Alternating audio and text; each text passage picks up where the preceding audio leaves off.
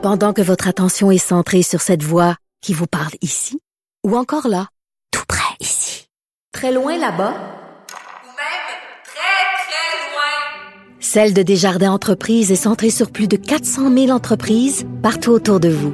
Depuis plus de 120 ans, nos équipes dédiées accompagnent les entrepreneurs d'ici à chaque étape pour qu'ils puissent rester centrés sur ce qui compte, la croissance de leur entreprise. Bonjour, Émilie Lessartérien. Bonjour, Antoine Robitaille. Donc, vous êtes député solidaire de Rouen, euh. Vous avez, euh, vous avez souvent euh, questionné le gouvernement au sujet de Louis Robert. Euh, vous devez être contente qu'il qui pourrait, en tout cas s'il veut, réintégrer ses fonctions. Que c'est ce que c'est un dénouement qui vous plaît? Euh, absolument, mais j'irais même au-delà de ça. Euh, si on peut réintégrer M. Robert, il faut que ce soit fait aussi avec compensation pour euh, les pertes encourues. Définitivement, c'est, peut-être l'élément de la réponse que je trouvais qui manquait tantôt de la part de M. le ministre. Est-ce qu'il devrait s'excuser, le ministre, pour ce qu'il a dit? Là? Il a laissé entendre qu'il y avait des, éléments dans son dossier qui étaient problématiques au départ, là, au départ de l'histoire cet hiver. Est-ce qu'il devrait s'excuser? Ben, je pense que c'est toujours euh, c'est toujours souhaitable de formuler des excuses. Euh, ça peut arranger beaucoup de choses quand on, on, reconnaît ses torts, puis les excuses, ça peut ça peut passer par cette façon-là, en fait. Donc vous en exigez ou? Ben, j'en exige. Je, je, souhaite que ce soit très préférable. En même temps, pour que ce soit sincère, euh, je pense que si on les exige, le risque de sincérité peut être biaisé. Donc, je préférerais que M. Ah Lamontagne le fasse de sa propre, de son propre chef. Est-ce que euh, ça peut aider la commission parlementaire qui se penche sur les pesticides, justement, euh, ce, dénouement-là, selon vous? Mais en fait, euh, il faut savoir que la protectrice du, citoyen s'est vraiment penchée sur la loi sur la divulgation des actes répréhensibles et vraiment pas sur le contenu. Donc, en fait, euh, au niveau spécifiquement du contenu, c'est difficile à dire comment ça peut euh, nous aider euh, spécifiquement. En même temps, ce que ça nous dit, le rapport de la protectrice du citoyen, c'est qu'il y a des gros trous dans la loi actuelle que les libéraux avaient déposés en 2017 qui fait en sorte que nos lanceurs d'alerte ne sont pas bien protégés. Donc là, ce que, ce que nous, on, réitère, c'est qu'il faut revoir cette loi-là. J'ai mon collègue de, député de Rosemont, Vincent Marcel, qui avait déposé un projet de loi pour pallier ces trous-là et même aller plus loin en disant quand euh, ah un lanceur d'alerte se tourne vers les médias, euh, il faut qu'il soit protégé par la loi. Donc, si on renforce la loi sur les lanceurs d'alerte, dans d'autres situations similaires, il faut que les gens soient protégés et ça, c'est primordial.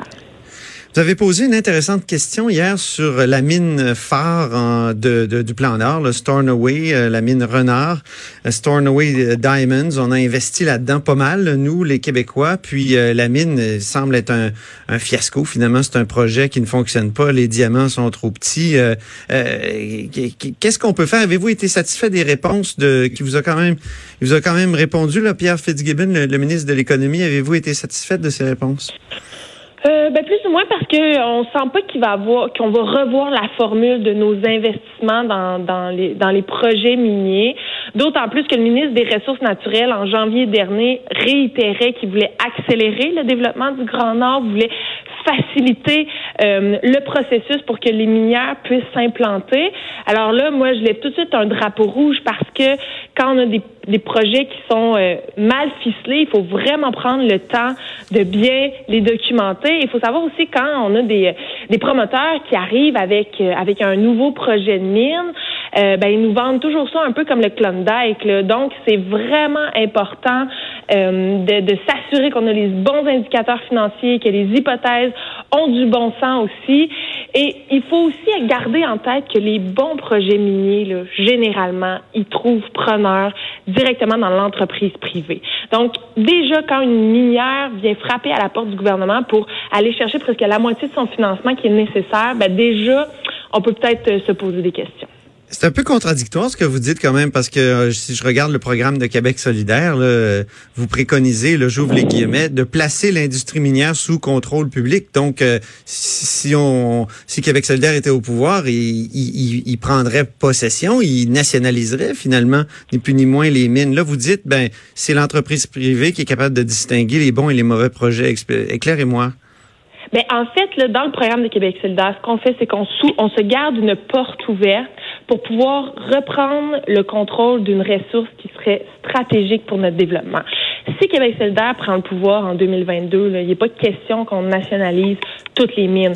Là, ce qui est à court terme sur la planche à dessin, c'est une reprise de contrôle par l'État, c'est-à-dire d'être majoritaire à 51% dans les projets de lithium. Et pourquoi le lithium? Parce que c'est une ressource qui est stratégique pour le plan, notre plan de transition énergétique, pour faire de la fabrication euh, de batteries électriques. Et là, nous, ce qu'on dit aussi, c'est que si on, on investit en amont dans les projets miniers, il faut immédiatement s'intéresser avec, avec ce qui va se passer de la ressource, c'est-à-dire au niveau de la deuxième transformation. Donc, on veut se garantir en acheteur, en achetant nous-mêmes, je veux dire, en, c'est pour ça qu'on veut être principalement propriétaire de la ressource pour pouvoir tout de suite la transformer.